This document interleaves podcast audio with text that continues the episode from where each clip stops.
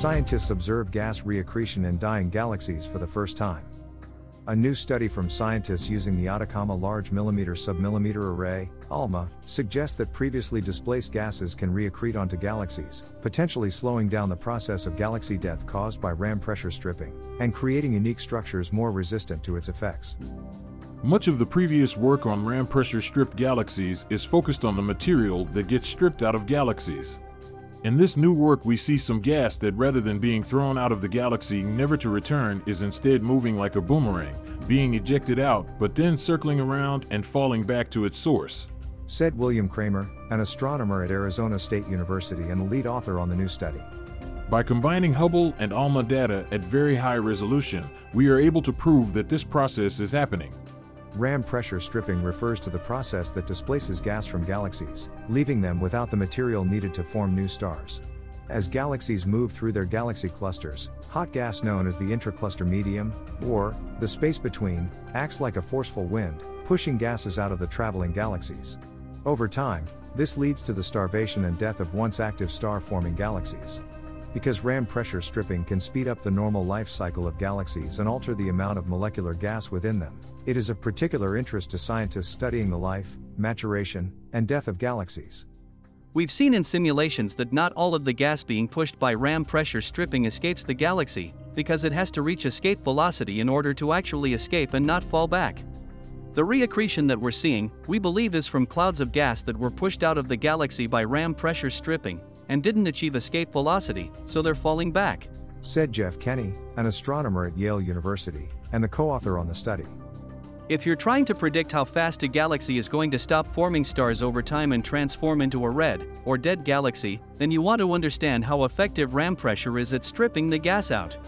If you don't know that gas can fall back onto the galaxy and continue to recycle and form new stars, you're going to overpredict the quenching of the stars. Having proof of this process means more accurate timelines for the life cycle of galaxies. The new study focuses on NGC 4921, a barred spiral galaxy and the largest spiral galaxy in the Coma cluster, located roughly 320 million light years from Earth in the constellation Coma Berenices. NGC 4921 is of particular interest to scientists studying the effects of RAM pressure stripping, because evidence of both the process and its aftermath is abundant.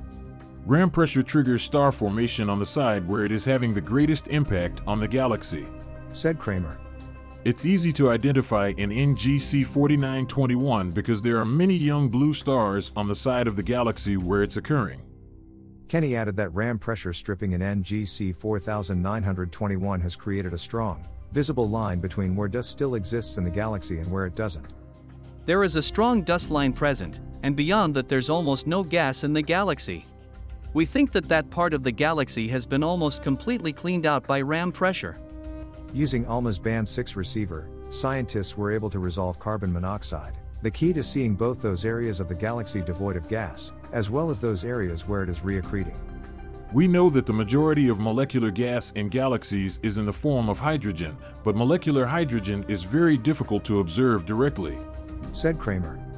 Carbon monoxide is commonly used as a proxy for studying molecular gas in galaxies because it is much easier to observe the ability to see more of the galaxy, even at its faintest, unveiled interesting structures likely created in the process of gas displacement, and further immune to its effects.